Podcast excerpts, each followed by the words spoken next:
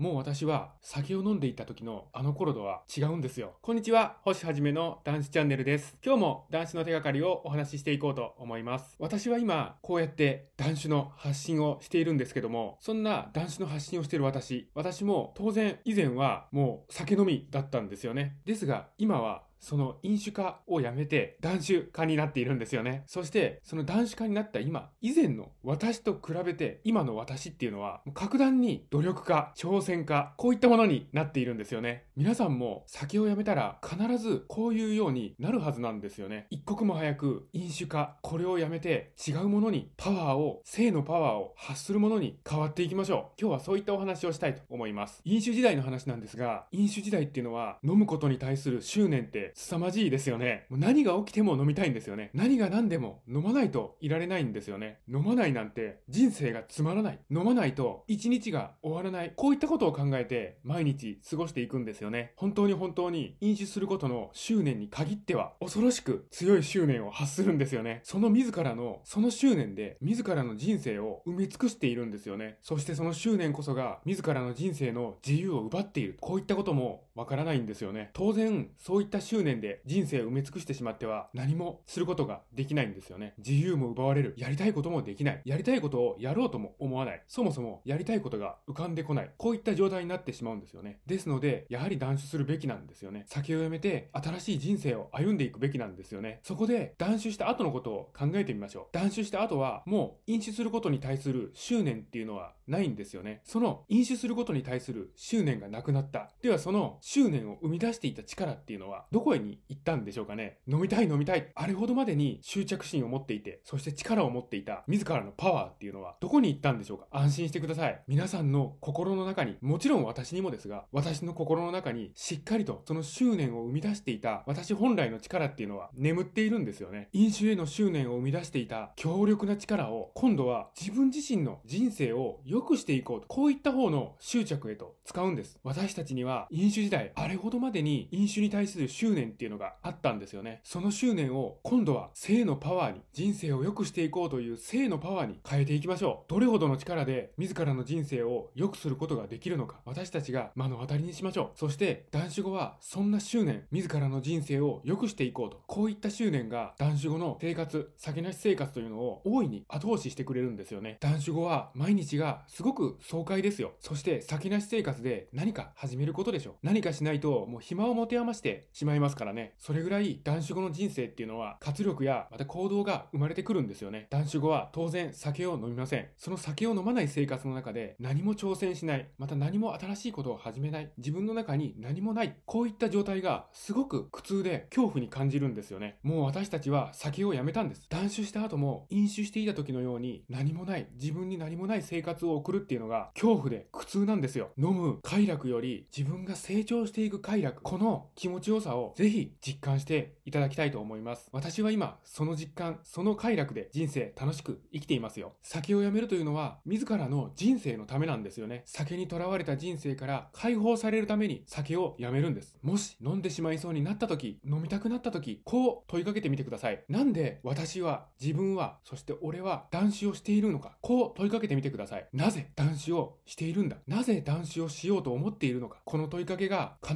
ずあなたのストッパーにになるはずなんです。自らの断酒、このことに対する意味をしっかりと心の中に持って断酒継続していってください。断酒応援しています。このチャンネルでは断酒の手がかり発信しております。毎日の飲酒習慣をやめたい、酒とは決別したい、こういった方に向けて発信しております。皆さん、酒なし生活の扉は開いております。どうぞこちらへ来てチャンネル登録の方よろしくお願いいたします。今日もご清聴くださいまして本当にありがとうございました。